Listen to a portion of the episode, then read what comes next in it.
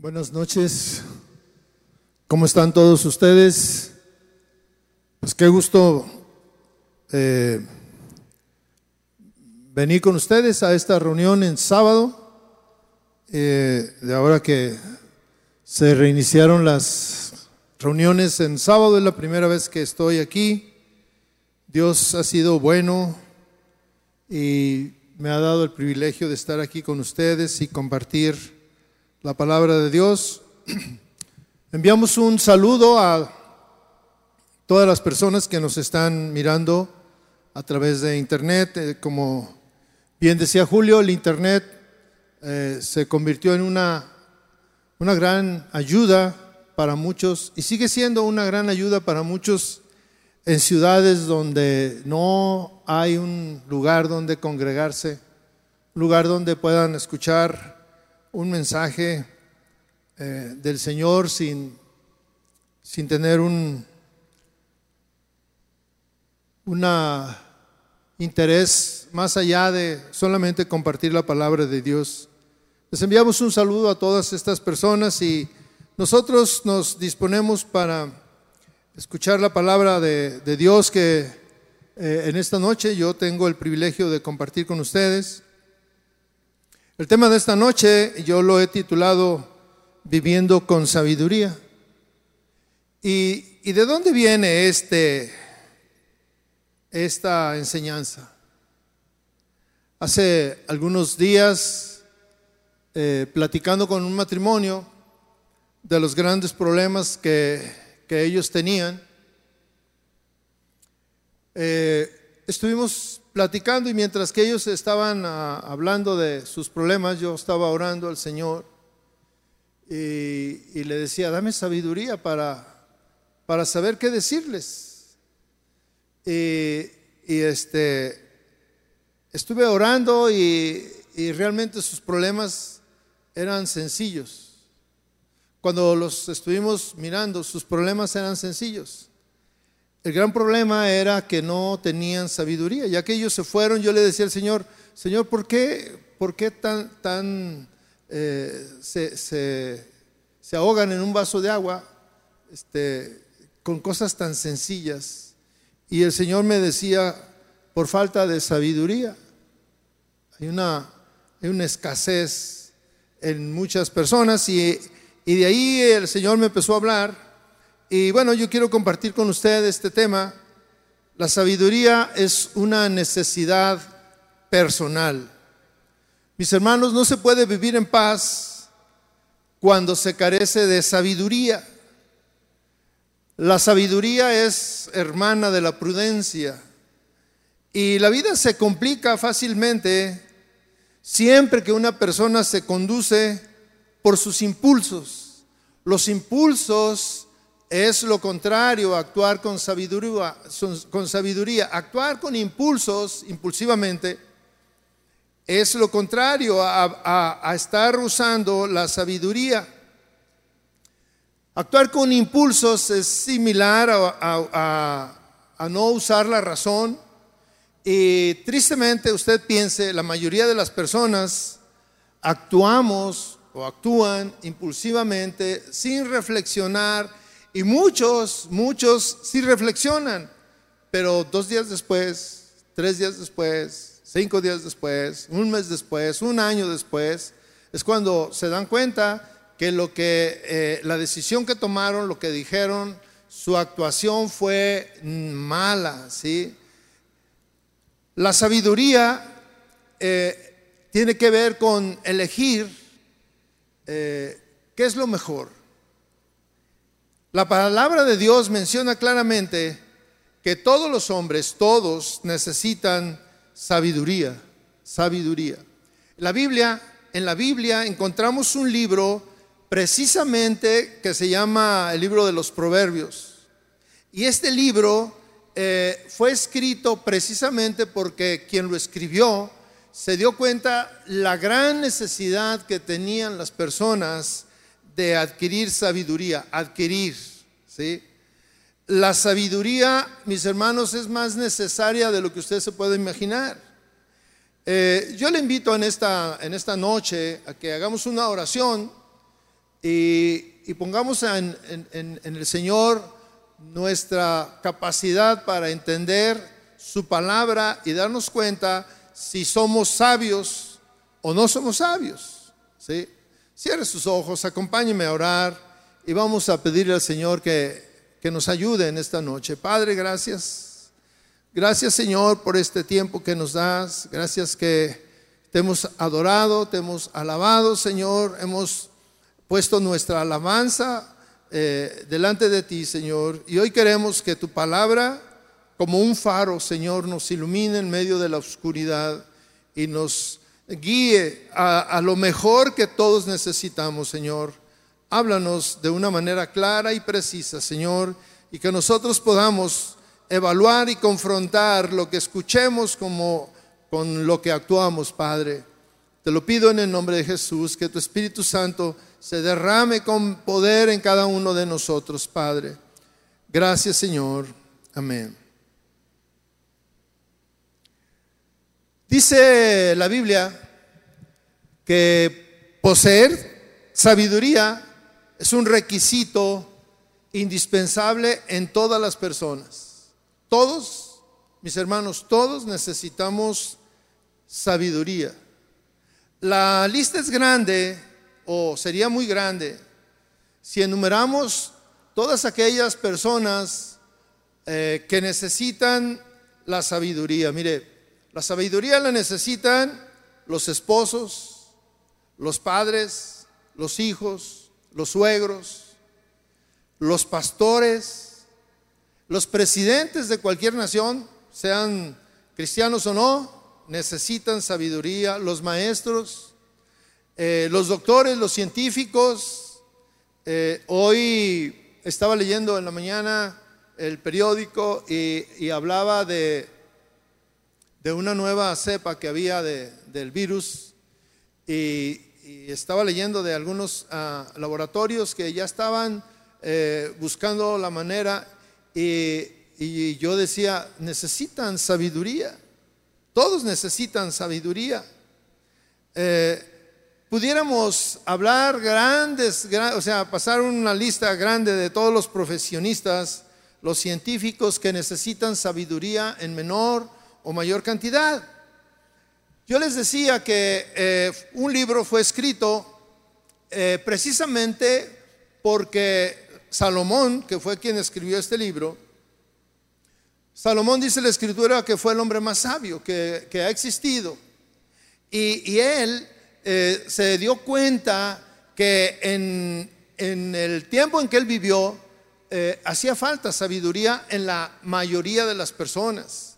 Y él se dio a la tarea de, escribir un libro que habla precisamente de lo que es la sabiduría. Los proverbios son ah, pequeños consejos que encierran grandes sabidurías, grandes consejos para aquellas personas que necesitan, que quieren eh, tener sabiduría. Mire, normalmente eh, en nuestro tiempo hablamos de que eh, los viejos, y me estoy refiriendo a los ancianos, a los que ya tienen eh, mucha edad, son personas sabias. Y decimos, ellos, ellos son sabios, ellos tienen una gran sabiduría. ¿Y cómo adquirieron la sabiduría a su edad? La adquirieron a través de cometer errores, equivocarse, eh, no actuar con sabiduría, no reflexionar y, al cabo de tanto tiempo han acumulado una experiencia. La sabiduría es similar a la, o, es, un sinónimo de, de, la experiencia, de tal manera que ahora los ancianos y los viejos le pueden dar un consejo a un joven y le dicen, no hagas esto porque vas a tener esta consecuencia. Y eso es sabiduría y, este, el joven que eh, escuche esos consejos va adquiriendo sabiduría. Pero no necesitamos o no necesitan las personas o los jóvenes esperar a ser viejos para ser sabios. Eh, el libro de Proverbios fue escrito precisamente para que todos podamos alcanzar sabiduría en la edad que tengamos. Y, y, eso es importantísimo, mis hermanos. Vamos a leer Proverbios en el capítulo 1, versículo 1, yo le voy a, leer lo que eh, el, este, el sabio, este Salomón, mm, eh, escribe. Dice así, los proverbios de Salomón, hijo de David, rey de Israel. Yo le puse son. Estos son los proverbios de, del rey Salomón. Dice, son para conocer sabiduría y disciplina. Son para comprender los dichos de inteligencia son para adquirir disciplina y enseñanza, justicia, derecho y equidad. Son para dar sagacidad a los ingenuos y a los jóvenes conocimiento y prudencia. El sabio oirá y aumentará su saber, y el entendido adquirirá habilidades. Comprenderá los proverbios y los dichos profundos, las palabras de los sabios y sus enigmas. El temor de Jehová es el principio del conocimiento. Los insensatos desprecian la sabiduría y la disciplina. Estos son los propósitos por los que Salomón escribió este libro. Y, en este libro, mis hermanos, existe un gran tesoro para nosotros. Esto eh, va más allá de, ser un libro de teología. Eh, es un libro práctico. Usted lo lee, lee los, los proverbios y los puede aplicar a su vida eh, inmediatamente. El versículo 7 dice, el temor de Jehová es el principio del conocimiento. Los insensatos desprecian la sabiduría y la disciplina. Mire, la sabiduría es eh, sinónimo de conocimiento. Quien, tiene sabiduría tiene conocimiento. Quien busca la sabiduría tiene que estudiar. Salomón es muy claro al escribir los motivos que escribió el libro de sabiduría. Y, él lo escribió precisamente porque en el tiempo que él vivía se daba cuenta de que había grandes problemas, eh, que la gente no reflexionaba, que la gente actuaba impulsivamente y, esto era por falta de sabiduría, es decir, por falta de conocimiento, porque no eh, se ponían a, conocer, a estudiar. Y esos tiempos, mis hermanos, son muy similares a los nuestros. Hoy vivimos en una generación que carece de esta virtud. Hay una escasez impresionante de sabiduría. Y, esta escasez se da en todos los órdenes de la vida y en todas las personas. Yo les decía que eh, en nuestra cultura eh, seguimos pensando que la sabiduría viene eh, a través de los años. Y creemos que los únicos que pueden ser sabios son los viejos. Y, la verdad, ese es un error. Ese es un gran error. todos podemos ser sabios. Y cuando hablo de sabios, eh, muchas veces tenemos una imagen de, un hombre grande con barba blanca o pelo cano y, un aspecto eh, tal vez así como eh, santurrón y esto, pero ¿sabe qué? No tiene nada que ver eso la sabiduría, mi hermano, o el ser sabio. El ser sabio tiene que ver con tomar buenas decisiones, con reflexionar, con hablar correctamente. ¿Cómo pudiéramos definir la, la sabiduría? Fíjese. ¿Cómo la pudiéramos definir? Un estudioso de las escrituras define la sabiduría de la siguiente manera. La sabiduría es, el conocimiento que penetra hasta el significado más profundo de las cosas y por tanto nos permite aplicar ese conocimiento en cosas prácticas. De manera que la sabiduría nos da conocimiento para saber que más allá de conocer los datos, nos da la sabiduría para aplicarlos, para poder aplicarlos. La sabiduría nos enseña a aplicar correctamente lo que previamente hemos conocido. La sabiduría cuando es aplicada correctamente, mis hermanos, va más allá de conocer doctrinas, va más allá de conocer la Biblia, va más allá de conocer lo que dice el Nuevo o el Antiguo Testamento. La sabiduría es saber aplicar en la vida, en tu propia vida, lo que vas aprendiendo día con día. No solamente basta tener el conocimiento, hay que conocer para poder aplicar correctamente y saber qué hacer en cada decisión. Otra definición de sabiduría es poder determinar, y esta es una definición muy sencilla que todos podemos entender. La sabiduría es poder determinar qué es bueno, qué es malo y saber exactamente qué hacer. La Biblia, mis hermanos, está llena de sabiduría.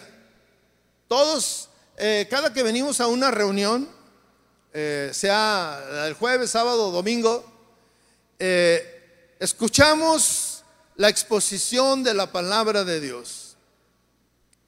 Ahí la Biblia o el expositor nos enseña los principios de la Biblia.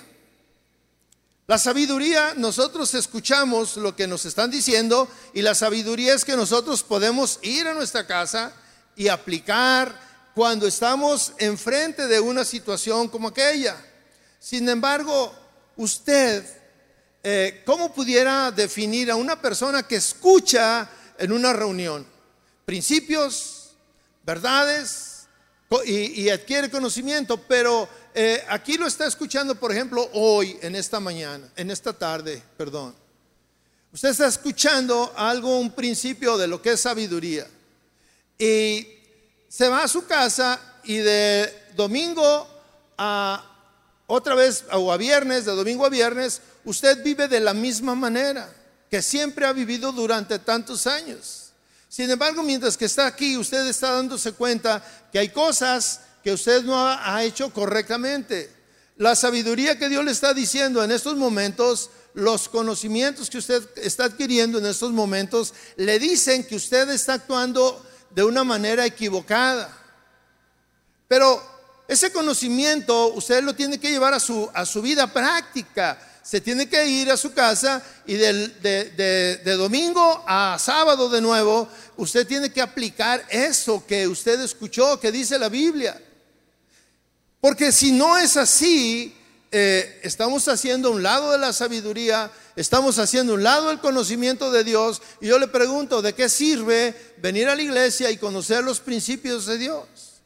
¿De qué sirve venir a la iglesia y conocer la sabiduría que Dios pone a su disposición? Lo contrario de la sabiduría es la necedad. Eso es lo contrario. Es, eh, hoy encontramos necios por todos lados. Por todos lados encontramos necios y en cualquier momento, en cualquier circunstancia. Mire, hoy en la mañana, media mañana, yo iba ahí por una callecita, de esas callecitas chiquitas o angostitas, que luego se estacionan autos en un sentido y hacen todavía más angostita la calle.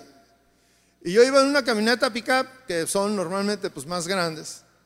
Y ya me había yo este, metido por esa calle y del otro lado este, viene un señor, un muchacho joven, en un auto, eh, en un auto chico, y me ve que yo ya iba a la mitad y se viene también.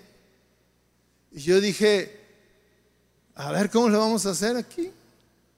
Entonces yo, cuando nos encontramos, yo me hago lo más que pude pegándome a los autos que estaban estacionados y él de este lado sí quiso meter. Y yo lo vi y yo le decía, no, no se puede. Y luego él me decía, échate para atrás. Entonces yo volteé para atrás y estaba más fácil que, estaba más corto que él se echara para atrás a que yo me echara para atrás. Y yo lo vi y le dije, pues ve para allá y ve para allá. Le dije, échate para atrás. Y luego saca la cabeza y me dice, no me voy a mover, échate para atrás. Y yo estaba pensando en esto y yo dije, Señor, me acabo de encontrar con un necio. Hay necios por todos lados, mis hermanos. Necios, necios, necios.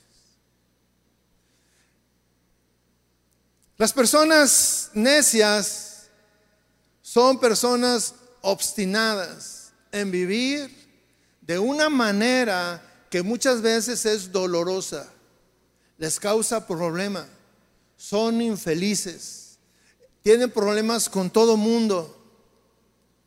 Y estos son necios, ¿sabe? Por una sencilla razón, porque no conocen principios de sabiduría y eso se puede ah, justificar.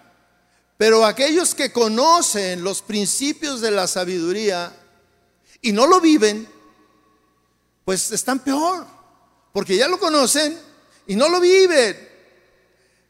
Eh, la palabra de Dios yo le digo que está llena de sabiduría. Vamos a leer algunos eh, cortos eh, fracciones de, de, proverbios, por ejemplo. Proverbios 29, 11 dice así, el necio da rienda suelta a su ira, pero el sabio sabe dominarla. Mire, esto tan tan sencillo está en el libro de los Proverbios de Salomón. Él sabía perfectamente el comportamiento de las personas. Él lo podía ver en grandes eh, encuentros, en diferentes circunstancias. Esto que yo le estoy hablando, mis hermanos, nosotros los pastores, los que damos consejería, lo vemos siempre, continuamente. Esto que yo acabo de leer es una contraposición de lo que es un necio y lo que es un sabio. Dice así, sencillo, el necio da rienda suelta a su ira. ¿Están de acuerdo conmigo? Dice, pero el sabio sabe dominarla. El sabio sabe dominar su ira.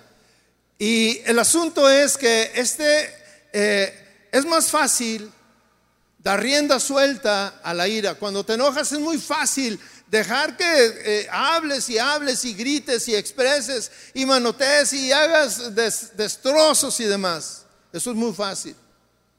Lo difícil es dominar tu ira. Eso es difícil.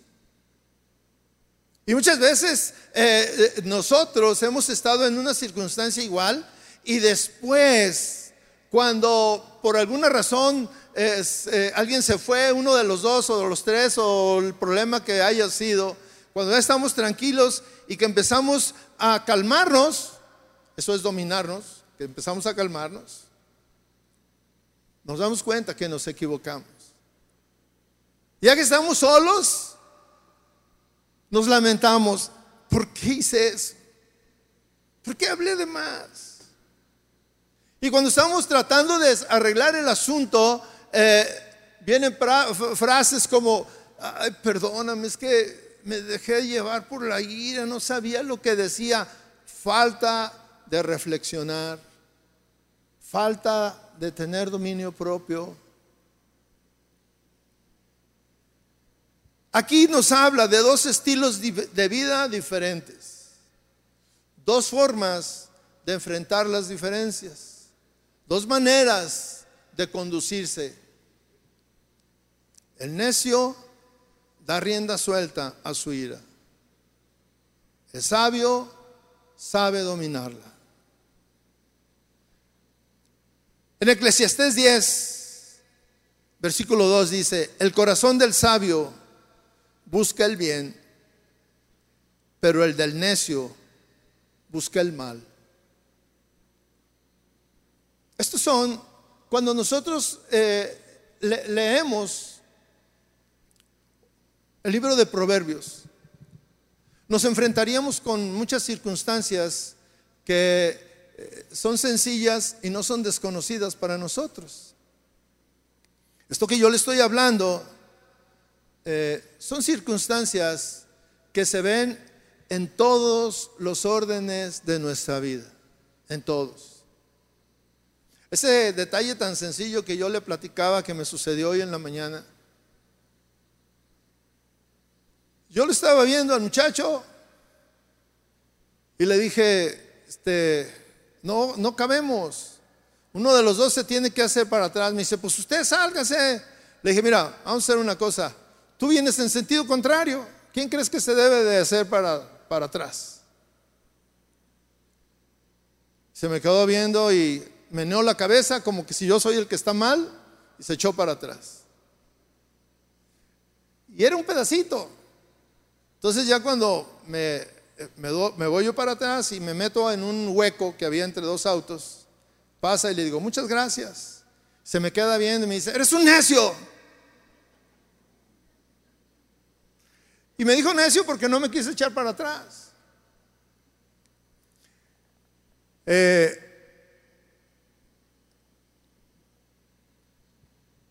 alguien decía que un sabio es aquel que conoce la verdad y al aplicarla en su vida se da cuenta que tomó la mejor decisión. Un hombre sabio es aquel que conoce principios bíblicos y que está dispuesto o que puede determinar lo que es bueno y lo que es malo. Un hombre sabio es aquel que puede definir lo que conviene y lo que no conviene.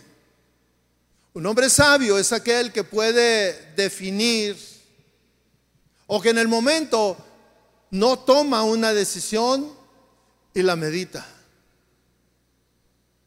Un hombre sabio es el que no tiene prisa por tomar decisiones, aunque sean momentos difíciles y que tienes que tomar la decisión en este momento.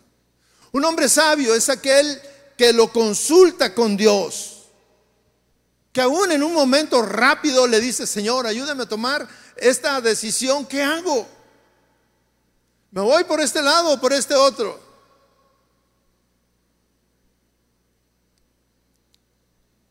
Un hombre sabio es aquel que busca la dirección de Dios en todos sus actos. Y un hombre sabio, mis hermanos, cuando hablamos al pueblo de Dios, es aquel que va a la iglesia que escucha la palabra de Dios y que tiene la... Mire, cuando conocemos la palabra de Dios, eso es conocimiento. Eso es conocer lo que es bueno y lo que es malo. Porque las personas que vienen aquí, que se paran en este lugar, nos hablan y nos dan las alternativas de lo que es bueno y lo que es malo. Y un hombre sabio es aquel que dice, yo voy a hacer lo bueno.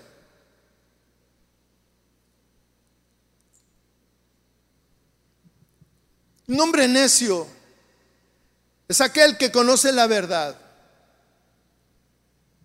Se da cuenta que está haciendo las cosas mal, pero que no está dispuesto a cambiar. Por eso es necio, porque no quiere cambiar.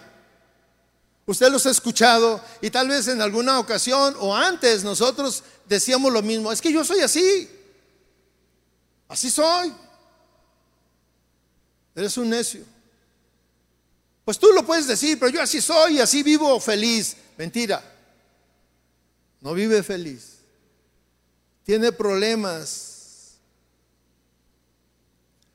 Si nosotros o usted lee el libro de, Proverbios, encontrará muchas situaciones en las cuales en el pasado hemos tomado decisiones incorrectas. Y cuando nosotros estamos dispuestos a cambiar, a reconocer nuestros errores y reconocer nuestros errores, nuestras desviaciones, nuestras malas decisiones, no es sencillo, cuesta trabajo. Pero hay un gran alivio cuando tú reconoces que has hecho las cosas de una manera incorrecta. Y en ese momento dejas de ser un necio. La realidad de nuestros días, mis hermanos, yo decía que es que la sabiduría escasea.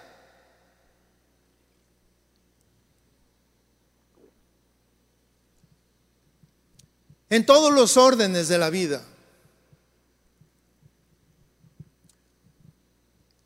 Lo triste es que entre el pueblo cristiano también escasea la sabiduría.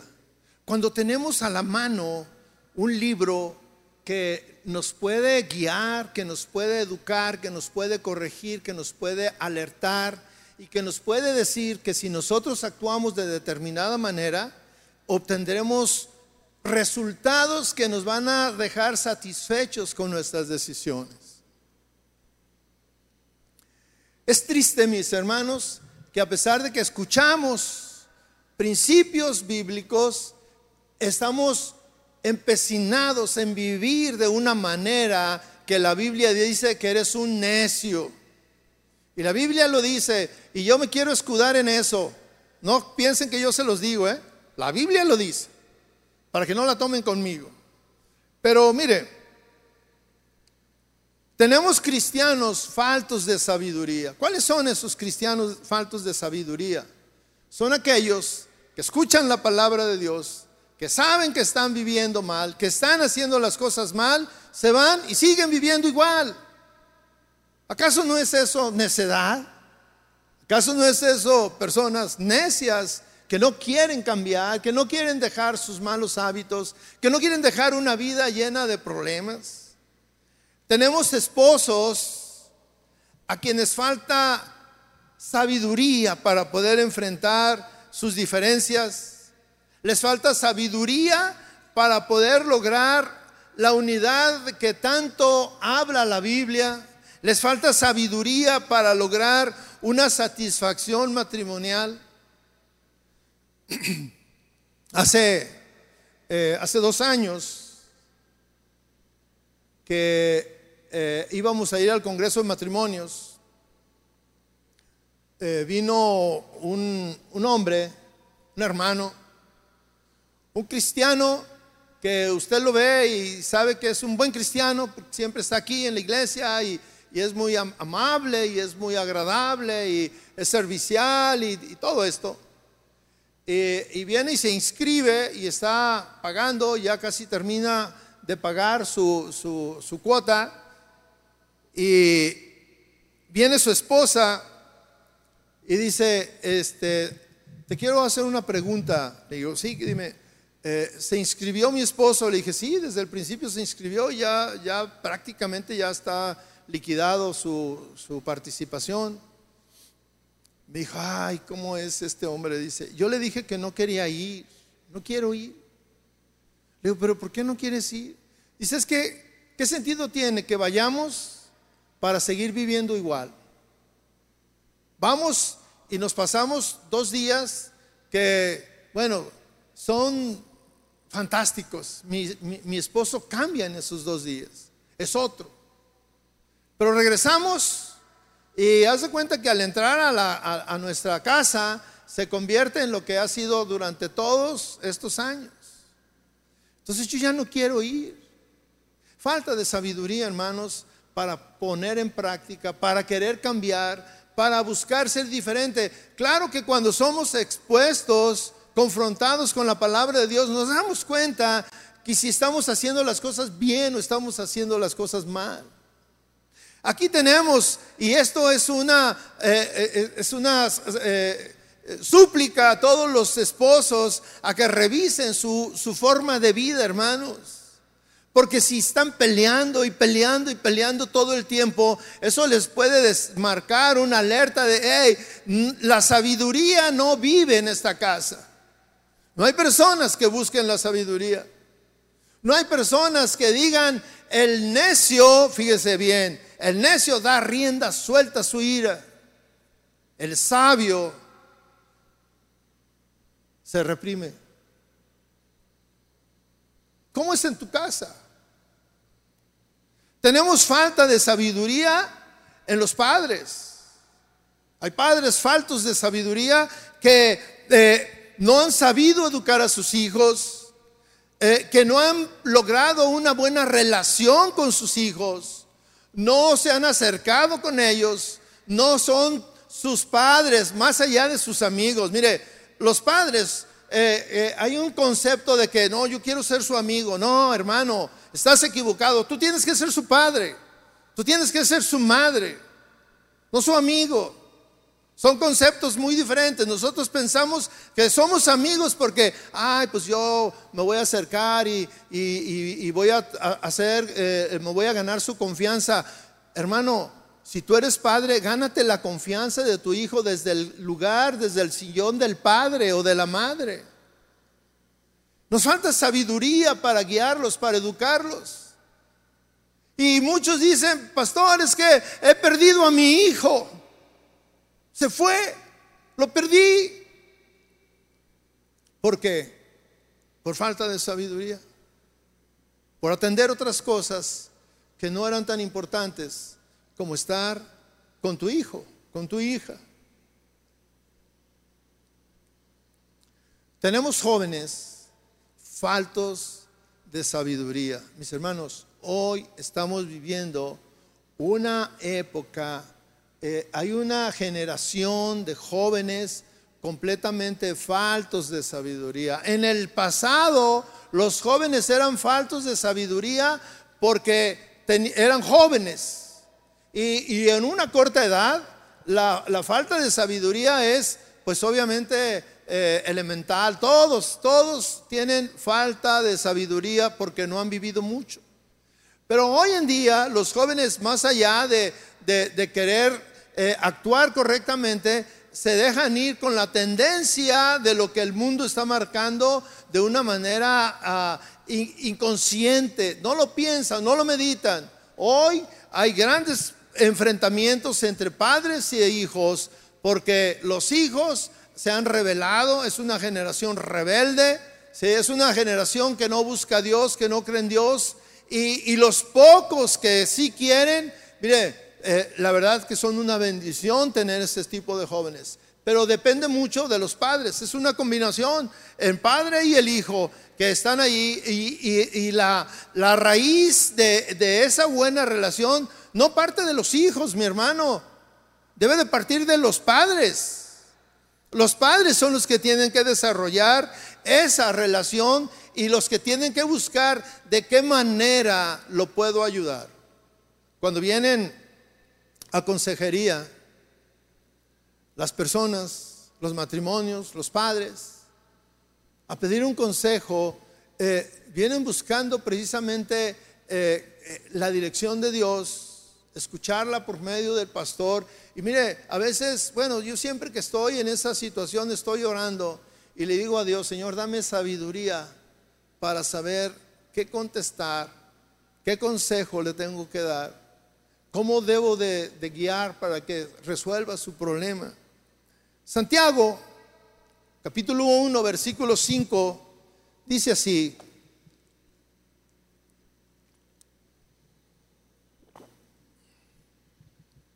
Si a alguno de ustedes le falta sabiduría, pídasela a Dios. Y Él se la dará, pues Dios da a todos generosamente sin menospreciar a nadie. Hay algo que es muy es muy notable aquí. Santiago era un fue un discípulo del Señor. Fue hermano del Señor, del Señor Jesús. Fue un judío que conocía el Antiguo Testamento, la ley y los profetas. Tenía un conocimiento de, lo que ordenaba el, todo el Antiguo Testamento. Tenía conocimiento de este libro de Proverbios. Y Santiago aquí en su libro se da cuenta de la gran necesidad que hay entre eh, las personas de su generación. Y él se da cuenta que una de las cosas que la gran cantidad de, y estamos hablando de cristianos, porque él se está refiriendo a cristianos, él les está escribiendo a cristianos, Él está hablando con cristianos. Y Él les dice, si a ustedes les falta sabiduría, les dice cuál es la fuente a donde deben recurrir. No es, eh, vayan con el sacerdote, No os vayan a ofrecer sacrificios. Incluso les dice, eh, no vayan a, buscar en, algún libro, en la librería, porque hoy en día este, muchas veces eh, nosotros buscamos literatura que va más allá de la, de, la Biblia, se nos hace más fácil y más cómodo comprar los libros seculares o de, o de cristianos, de, de, autores cristianos, con un rasgo cristiano, pero que están basados en la Biblia. Y aquí Santiago les dice, si a ustedes les hace falta sabiduría, pídansela al Señor. Es muy sencillo. Pídansela al Señor. La sabiduría que viene de Dios, hay una combinación en cuanto a que Dios te la da en la oración. Dios te guía. Es indispensable, mis hermanos. Y la otra parte es que tú leas, eh, por ejemplo, Proverbios. En esta noche yo estoy eh, promoviendo la lectura de Proverbios para adquirir sabiduría. ¿Sí? Y dice, y Él se la dará, pues Dios es, eh, pues Dios da a todos generosamente, sin menospreciar a nadie. ¿Sí? Dios se la va a dar a todo el que le pida sabiduría. La sabiduría que Dios da, eh, le da, ah, con esta sabiduría te está capacitando para evitar choques innecesarios. Te da la capacidad para tomar decisiones sabias, certeras en el momento preciso en el momento preciso y especialmente en circunstancias difíciles. Dios quiere que tú dejes esa práctica que es común, que si tenemos un problema serio, nuestra primera opción es hablarle a nuestro compadre, a nuestro hermano, a nuestro amigo. Hace unos días estaba platicando con una pareja que vinieron a consejería, el cristiano, y me dijo, este, yo estoy yendo a terapias con un psicólogo. Y yo le dije, ¿y qué te dice tu psicólogo de tu problema? No, pues este, me está dando unas terapias y todo, y ya me estuvo platicando algunas cosas, y le dije, oye, ¿No sería más económico si hubieras buscado a Dios? Lo que te está diciendo es lo que dice en la Biblia. Es lo que tú vienes aquí. Le dije, ¿a qué vienes aquí? ¿Qué quieres que yo te diga? Pues que me dé dirección. ¿Y para qué vas con el psicólogo? ¿No es para lo mismo?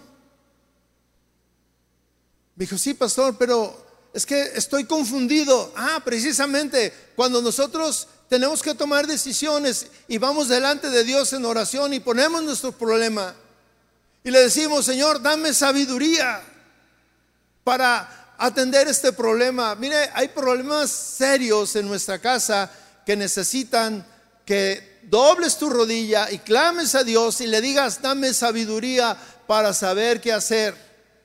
Hay problemas sencillos en nuestra casa que de la misma manera requieren sabiduría para saber qué hacer. Pero nosotros pensamos que solamente las cosas que creemos que, que, nadie puede hacer nada son las que debemos de poner delante de Dios. Y estamos mal, mis hermanos.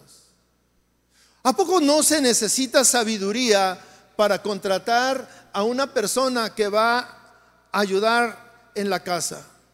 No se necesita sabiduría. Hace unos días mi esposa estaba necesitando una, una persona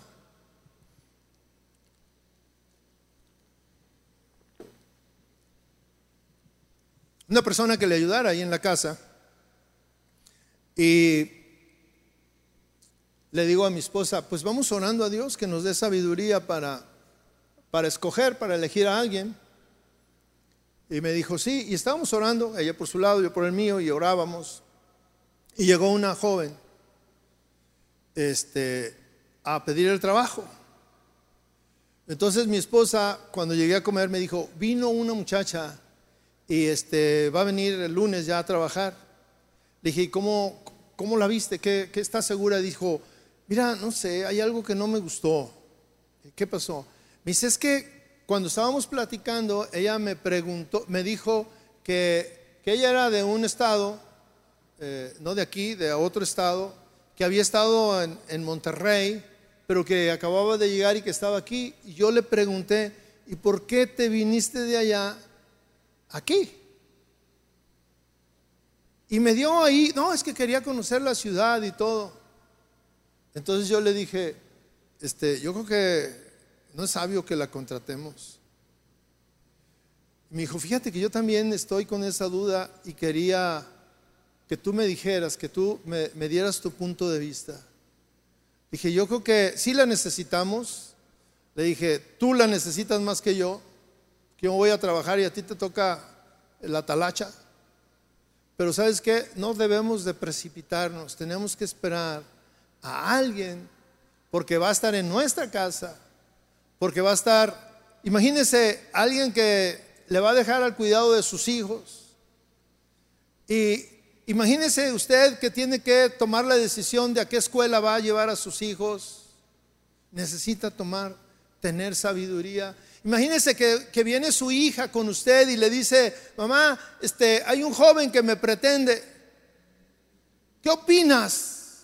Mi hermano, si está viniendo con usted a pedirle consejo es porque ella sabe que usted le va a dar un consejo.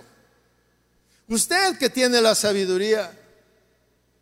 Imagínese que usted le dice, después de conocer algunas cosas, y le dice, hija, no te conviene. Y usted tiene que dar argumentos para que esa, su hija, esté convencida también que no le conviene. Hay situaciones en las que siempre tenemos que estar tomando decisiones y mi hermano, necesitamos sabiduría. Necesitamos sabiduría muchas veces para llegar con nuestra esposa y decirle, mi amor, no vuelvas a hacer esa sopa que hiciste hoy. No te salió bien. Pero si tú llegas y le dices así como yo te dije ahorita, ¿qué crees que te va a decir? Pues si no te gusta, ve a comer a otro lado. Esa, y fíjese, los toman actitudes. Así la vamos a seguir haciendo aquí y te la vas a comer. ¿Verdad, señoras? Mire qué sabias son, se quedaron calladas. Aún cuando, especialmente cuando tenemos que confrontar a nuestra esposa, a nuestro esposo, con algo que no está bien, tenemos que ser sabios. Si queremos hablar con nuestro hijo y decirle algo que no está bien, tenemos que ser sabios. Y cuando, yo le estoy diciendo esto, no quiere decir que usted le tenga miedo a su esposa, a su esposo o a su hijo. No, tenemos que ser sabios para decir las cosas y que el otro también pueda entenderlo. La sabiduría debe de ser algo que habite en nuestra vida, que habite en nuestra casa. Hay una provisión sobrenatural del Señor que deposita en cada persona y que convierte a una persona sencilla en un hombre sabio, que convierte a una persona, a una mujer eh, sencilla en una persona sabio, llevándola, llevando a ambos o a todos a construir, a edificar, no a destruir. Mis hermanos, la sabiduría convierte a una persona en poder soportar las provocaciones de su hijo, de su hija, de su papá, de su mamá, de su esposo, de su esposa, de su suegra, de su suegro, de quien sea. Te da un carácter, te ayuda a formar un carácter. Cuando el necio es eh, sujeto, es presa de sus debilidades, porque ni siquiera lo piensa, actúa impulsivamente. Lo voltean a ver y ya está enojado. Discute de todo, nada le gusta, con nada está conforme. El sabio es portador de la paz. El sabio es portador de la armonía. El sabio es conciliador. El sabio vive en paz. El sabio vive feliz. Mis hermanos, a medida que nosotros podemos entender los principios de la Biblia y buscamos tener más sabiduría, nosotros estamos construyendo una relación en todos los sentidos, una buena relación con Dios, una buena relación con nuestra pareja, una buena relación con nuestros hijos, una buena relación en donde trabajamos, en donde desarrollamos nuestra vida de lunes a sábado. Porque la sabiduría eh, se aplica precisamente donde nosotros estamos desarrollando nuestra vida. Nuestra vida, bueno, a, diferencia de los pastores, nuestra vida no se desarrolla en la iglesia. Los pastores sí desarrollan su vida en la iglesia, pero los, los que no son pastores desarrollan su vida fuera, como teniendo alguna actividad, comerciantes, profesionistas, eh, médicos, eh, haciendo una serie de trabajos donde, mis hermanos, nos encontramos con personas que no conocen a Dios y que la mayoría de ellos nosotros pudiéramos calificar como que son necios.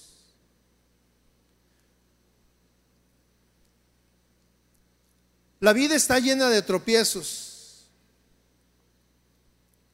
La vida está llena de dificultades y ustedes, o todos, somos sabedores de ello.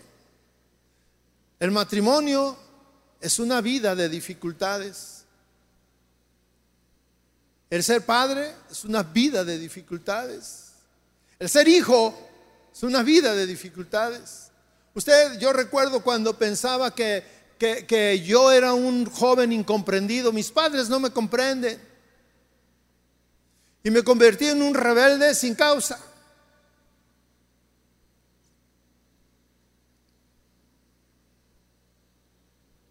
Somos incomprendidos en nuestro trabajo. Nosotros siempre somos los que decimos que los demás no nos comprenden. La vida está llena de dificultades, pero los que tienen la oportunidad de conocer los principios bíblicos, también son los que tienen la oportunidad de ponerlos en práctica y son los que tienen la oportunidad de cosechar esos principios prácticas, prácticos actuando como dice la palabra de Dios.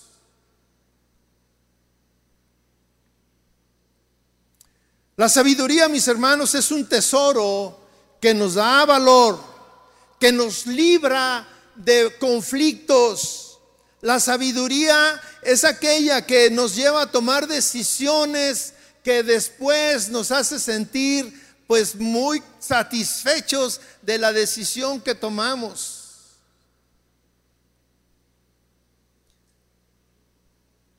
El necio es aquel que vive una vida dolorosa. Y tristemente hay gran cantidad de matrimonios que los dos, de acuerdo a lo que dice la palabra de Dios, son necios. Viven peleando, viven en conflicto, viven discutiendo, no se ponen de acuerdo, ninguno de los dos quiere cambiar, ninguno de los dos cede porque piensa que va a perder territorio y es una vida miserable, mis hermanos. Esa es, la definición, es una vida miserable. La sabiduría que da el Señor cuando dice Santiago, aquel que le falte sabiduría, pídala al Señor y le dará en abundancia. Eh, es aquella que equipa para hacernos vivir en obediencia los mandamientos de la palabra de Dios. Porque ese es el propósito de, de, ser cristianos. Conocemos la palabra de Dios, pero tristemente no la vivimos. ¿Y de qué te sirve tener conocimiento? La historia bíblica, mis hermanos, está formada por hombres que se caracterizaron por actuar bajo la sabiduría proveniente del cielo. Ellos clamaron a Dios por sabiduría. Moisés hizo una labor mm, titánica, mis hermanos. Libertó a Israel de la cautividad de Egipto. Él los guió. Dos millones de personas. Y Él los guiaba y necesitó la sabiduría que proviene de Dios. Noé diseñó el arca fue el director del primer zoológico flotante en el mundo y necesitó sabiduría para poder colocar. ¿Y sabe quién le dio esa sabiduría? Dios le dio esa sabiduría. Josué, un líder que llevó al pueblo de Dios a la tierra prometida. Josué fue aquel joven intrépido que dijo, sí podemos con aquellos gigantes. Y fue guiado porque clamó a Dios por sabiduría. José, José llegó a ser el primer ministro de industria y comercio en Egipto. ¿Sí? Fue un hombre grande, un hombre sabio. Y encontramos a Salomón.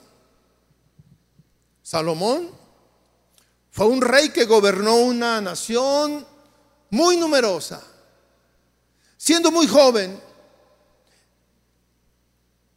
un joven que reconoció su falta de sabiduría. Los jóvenes carecemos de sabiduría, mis hermanos.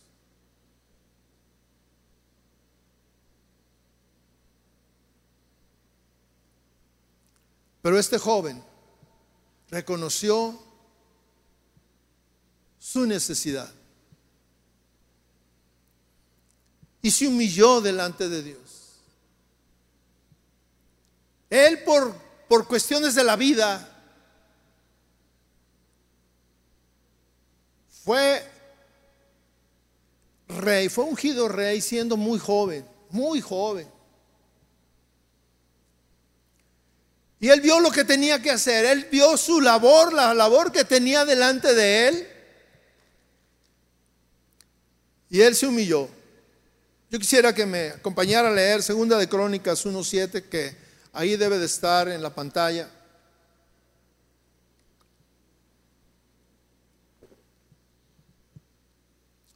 Acababan de, de ungirlo, de nombrarlo rey a este joven. Y usted se puede imaginar sin saber qué hacer, por dónde empezar, qué decisiones empezar a tomar, qué acuerdos. Eh, Tal vez tener que nombrar a las personas que le iban a ayudar en la misión. Eh, imagínense el trabajo que tenía él enfrente. Y dice el versículo 7 que aquella noche Dios se apareció a Salomón y le dijo, pide lo que quieras que yo te dé. Y Salomón no lo pensó mucho. Salomón ya sabía cuál era su necesidad. Salomón tenía un, trabajo que, que no era envidiable en ese momento por las grandes responsabilidades y él sabía lo que necesitaba. Y Salomón respondió a, Dios, dice el versículo 8, le dijo, tú has mostrado gran misericordia a mi padre David y a mí me has constituido rey en su lugar. Ahora, oh Jehová Dios, sea confirmada tu palabra dada a mi padre David, porque tú me has constituido rey sobre un pueblo tan numeroso como el polvo de la tierra. Ahora pues, dame sabiduría y conocimiento para que yo pueda salir y entrar delante de este pueblo porque ¿quién podrá gobernar a este tu pueblo tan grande. Usted se puede imaginar que Dios le dice a este joven, pídeme lo que quieras que yo te dé. Es como darle un cheque en blanco. Lo que tú quieras. Y teniendo tal vez muchas alternativas de pedir, porque era un joven. Y a un joven todo le hace falta, todo quiere, todo anhela. Un joven a, esa edad, a la edad en que están empezando a, a descubrir el mundo, en cada generación hay cosas que le gustan a los jóvenes, les atraen a los jóvenes. Y Salomón le recuerda las promesas dadas a su padre. Y él está puesto en el lugar de su padre. Y lo único que le pide es dame sabiduría y conocimiento para gobernar a esta gran nación. Según la de Crónicas 1:11, entonces Dios dijo a Salomón, porque esto ha estado en tu corazón y no has pedido riquezas, ni posesiones, ni gloria, ni la vida de los que te aborrecen, ni tampoco has pedido muchos años. Mire, estas cosas eran valiosas en ese tiempo. Y muchas de ellas siguen siendo en nuestros tiempos. Las riquezas, las posesiones, la gloria, es decir, la fama.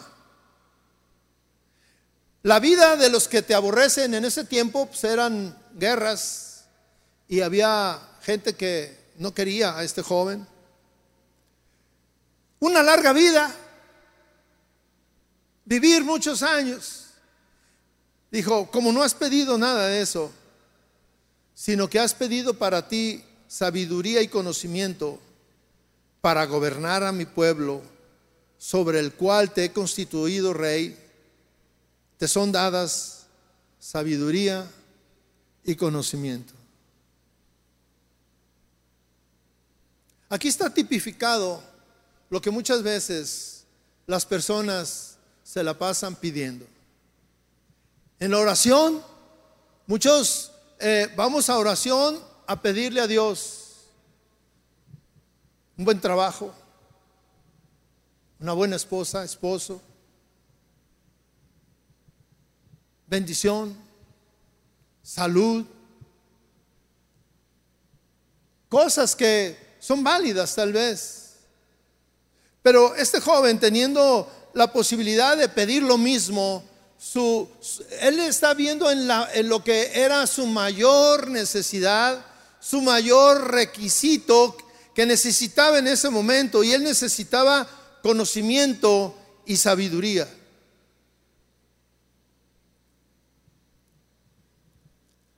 Yo pensaba, y es parte de lo que yo quise, o por lo que yo quise, o desarrollé, o Dios me mostraba eh, en, este, en este tiempo, en esta enseñanza. Hace algún tiempo, o de tiempo en tiempo he platicado con mi esposa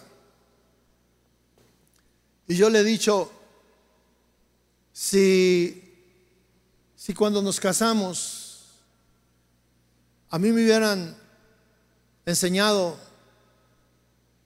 los principios que ahora conocemos para llevar una vida bien, nuestra vida matrimonial hubiera sido una fiesta continua.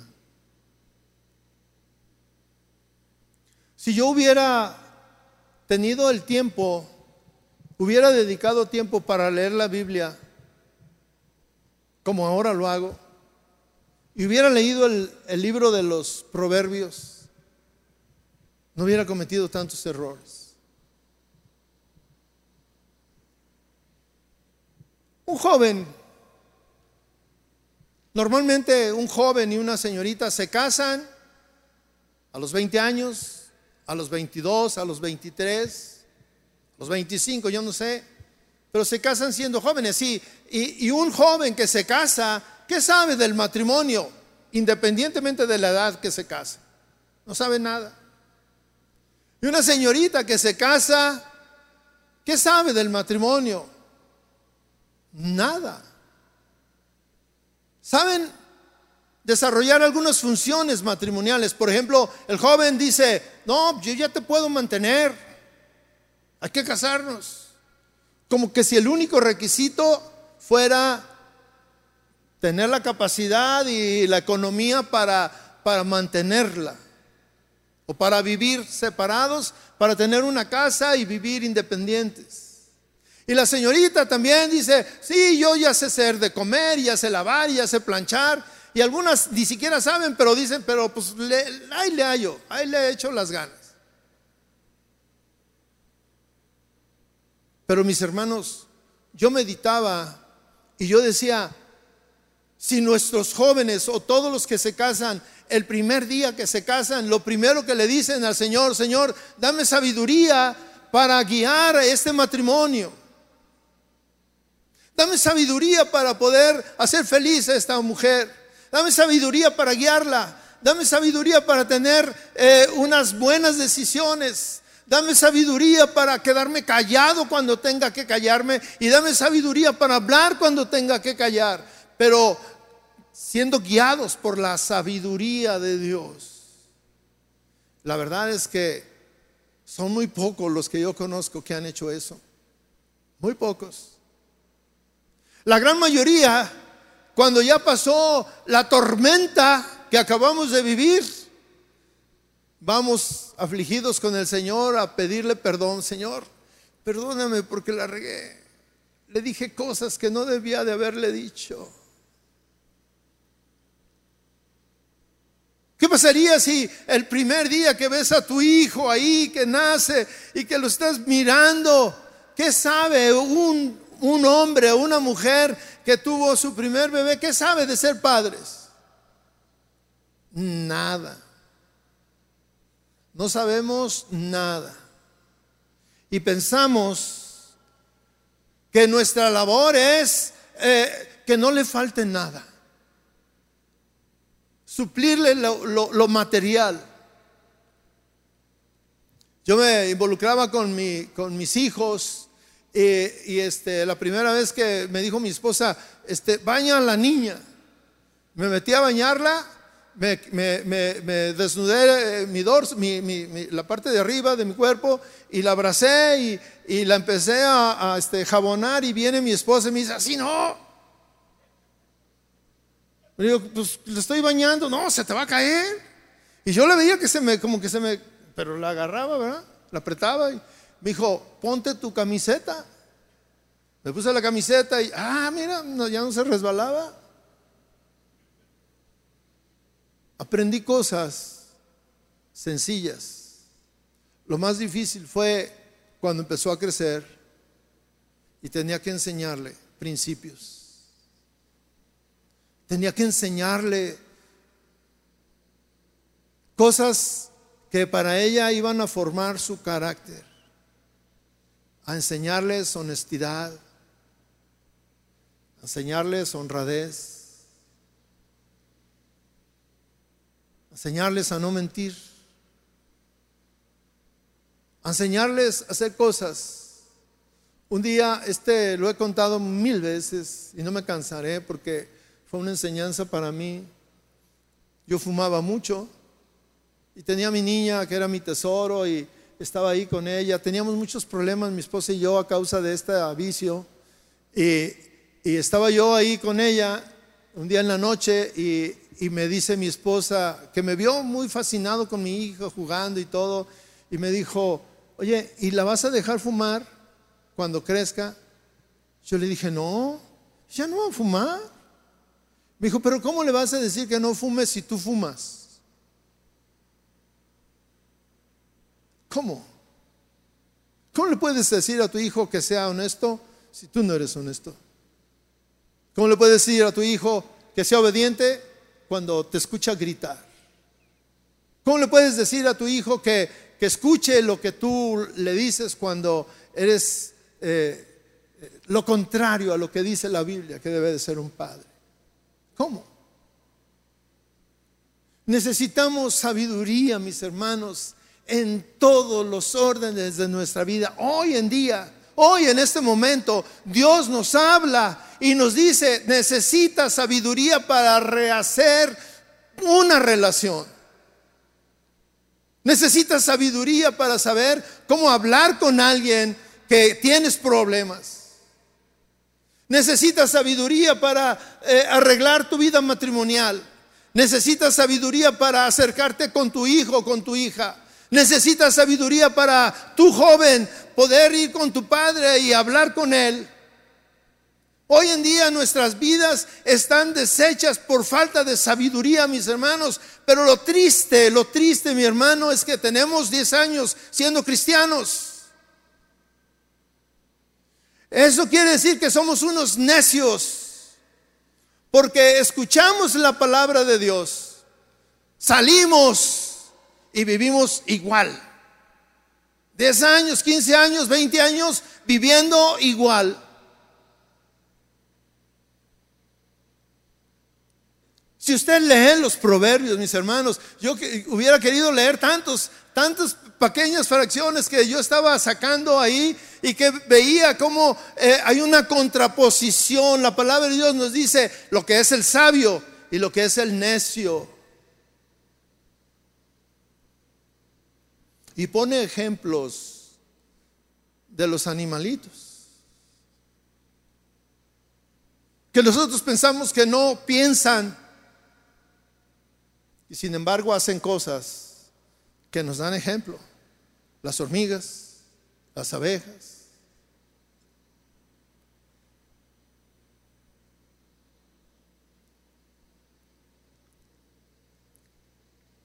El principio de la sabiduría dice, es el temor a Dios.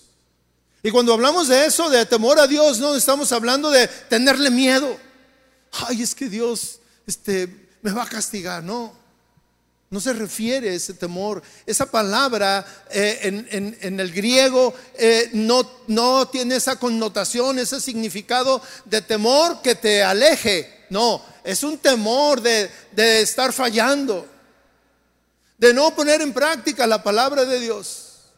Y dice, el principio es querer agradar a Dios, buscar a Dios ese es el principio de la sabiduría. Querer hacer las cosas como dice la palabra de Dios. ¿Qué le dice la palabra de Dios a un esposo? Ama a tu esposa. ¿Qué le dice la palabra de Dios a una mujer? Respeta a tu esposo. Ay, no, pero ¿por qué lo voy a respetar? No, que es necia. Dice la palabra de Dios que la mujer necia destruye su matrimonio. Y tristemente, lo hemos visto. Lo hemos visto. Y da tristeza, mis hermanos, que ves hoy a alguna mujer sola, batallándole porque se quedó sola, porque tomó malas decisiones. Ella corrió al esposo. Vivimos en una generación, mis hermanos, que necesitamos enseñar a nuestros jóvenes a ser sabios, a tomar decisiones correctas. No importa que te tachen de, de, tonto, porque quien luego toma decisiones tratando de ser tranquilos, ah, qué tonto. Y el necio que, se levanta y grita y esto y aquello, ese sí es el sabio, ese sí es el inteligente. Mentira, es un necio.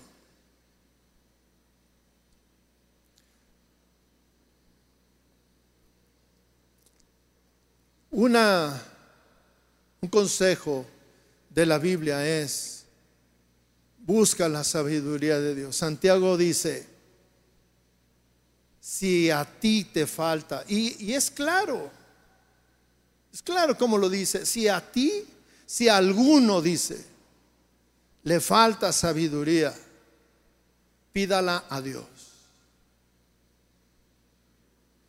No te dice que vayas a comprar la revista que sale cada semana para que veas qué es lo que, lo que dice que debes de hacer. No, dice pídala a Dios.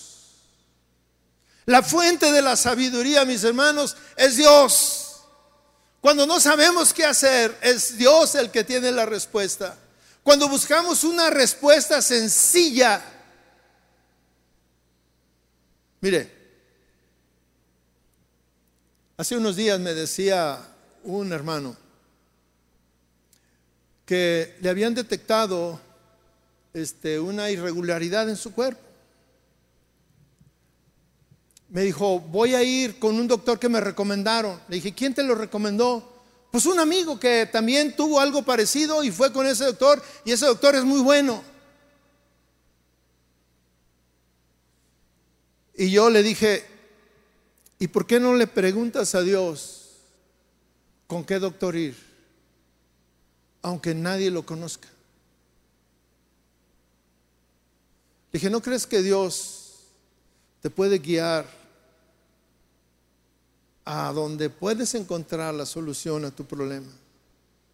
Mis hermanos, lo que estoy diciendo es que la primera opción es Dios. La primera. En cosas sencillas. Ay, hermano, pero es que es algo sencillo lo que me van a hacer. Pues sí, qué bueno, pero busca la dirección de Dios. Y mis hermanos, Dios está agradecido y Dios quiere eh, responderte a ti. Dios quiere llenarte de ese conocimiento que está ahí en la palabra, porque ahí está el conocimiento. La Biblia está llena de conocimiento. Y ese conocimiento lo que Salomón hizo fue dejar un libro para que el necio dejara de ser necio, para que el necio se diera cuenta que es necio y dejara de ser necio, porque Dios quiere que su pueblo sea un pueblo sabio, porque además dice, el pueblo sin conocimiento pereció. Cierre sus ojos, mis hermanos. Cierre sus ojos.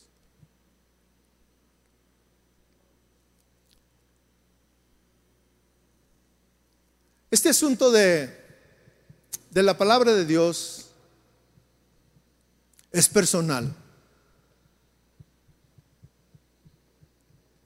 Este asunto de, de la palabra de Dios tiene que ver con nuestro interior. Este asunto de nuestra forma de actuar tiene que ser con las decisiones que hemos tomado a través de la vida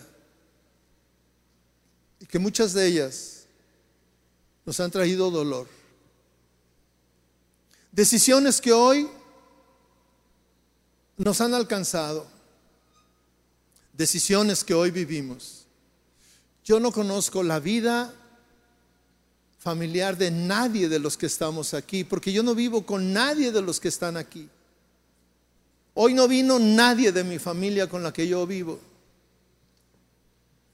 Y por eso yo le digo es personal, porque aún ni tu propia pareja, tu esposo, tu padre, sabe cosas que tú sí sabes, decisiones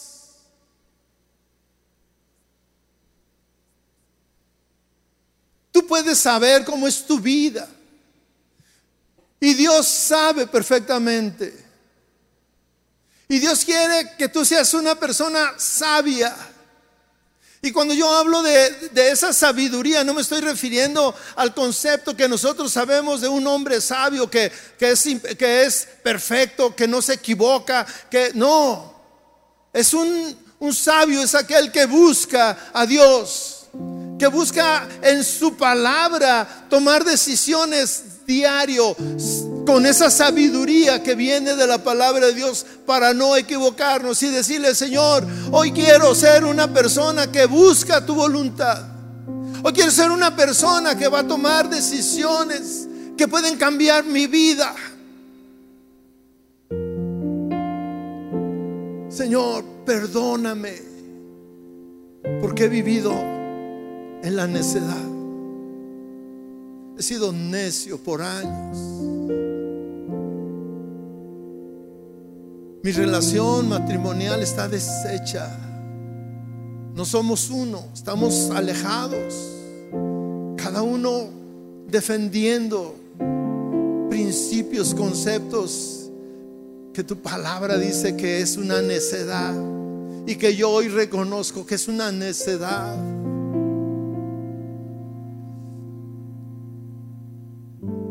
Toca mi vida. Señor, háblame, Señor.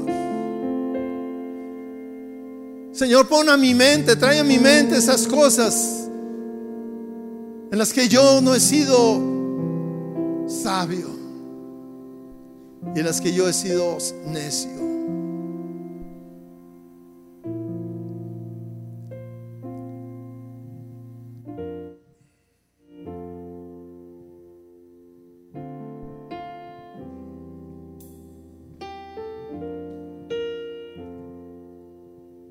Con el Señor.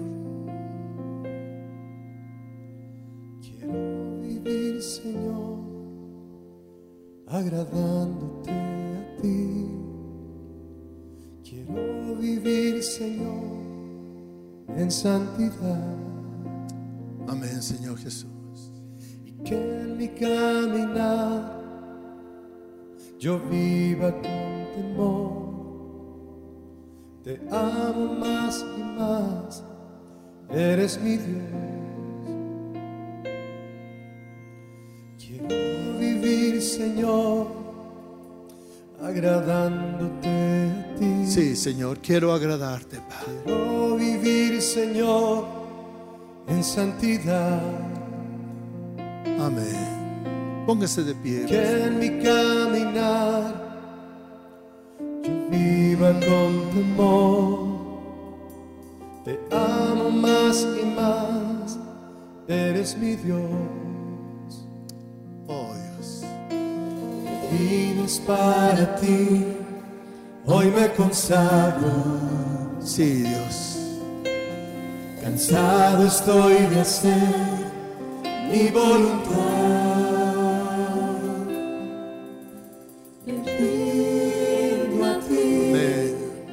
Rendimos a ti. a ti.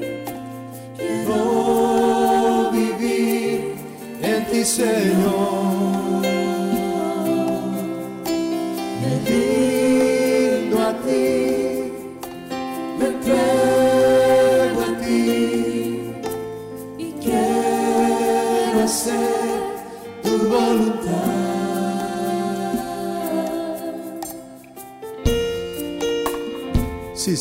Queremos hacer tu voluntad. Queremos regresar a, a donde tú quieres que lleguemos, Señor. Queremos caminar de, de tu mano, Señor, tomarnos de tu mano. Enséñanos, Señor. Enséñanos, Señor, a reconocer si es que estamos mal, Señor. Gracias Jesús. Gracias por esta noche, Señor. Gracias por tu palabra, Dios. Gracias porque eres eh, un Dios que nos habla directamente, Señor. Nos habla al corazón, Señor. Gracias porque tú quieres que enderecemos nuestras sendas, Señor. Perdona, perdona, Señor, los errores del pasado, Señor. Esas malas decisiones. Perdónalas, Señor.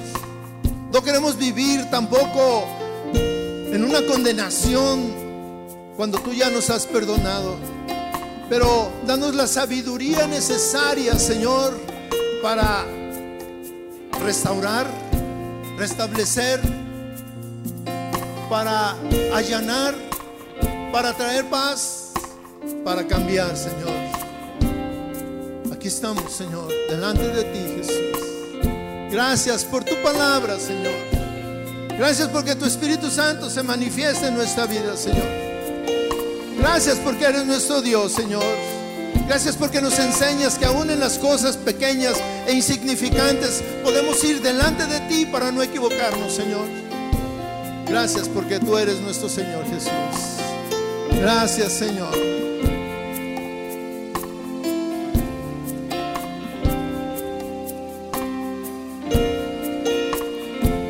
Manos y dile, mi vida es para ti, Señor. Díselo a Él. Mi vida es para ti, hoy me consagro. Cansado estoy de ser mi voluntad. Díselo otra vez. Mi vida es para ti, hoy me consagro. Estoy de ser mi voluntad.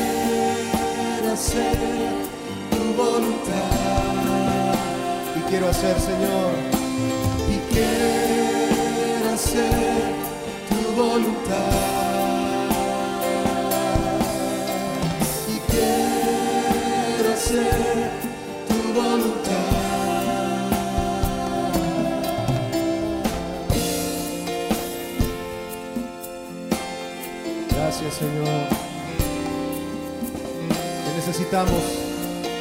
Te necesitamos, Señor. Necesitamos tu sabiduría. Hoy te lo pedimos, Señor. Hoy derrámalo sobre nosotros. Gracias, Señor. Gracias, Jesús. Amén. Damos un aplauso al Señor por su palabra, mis hermanos.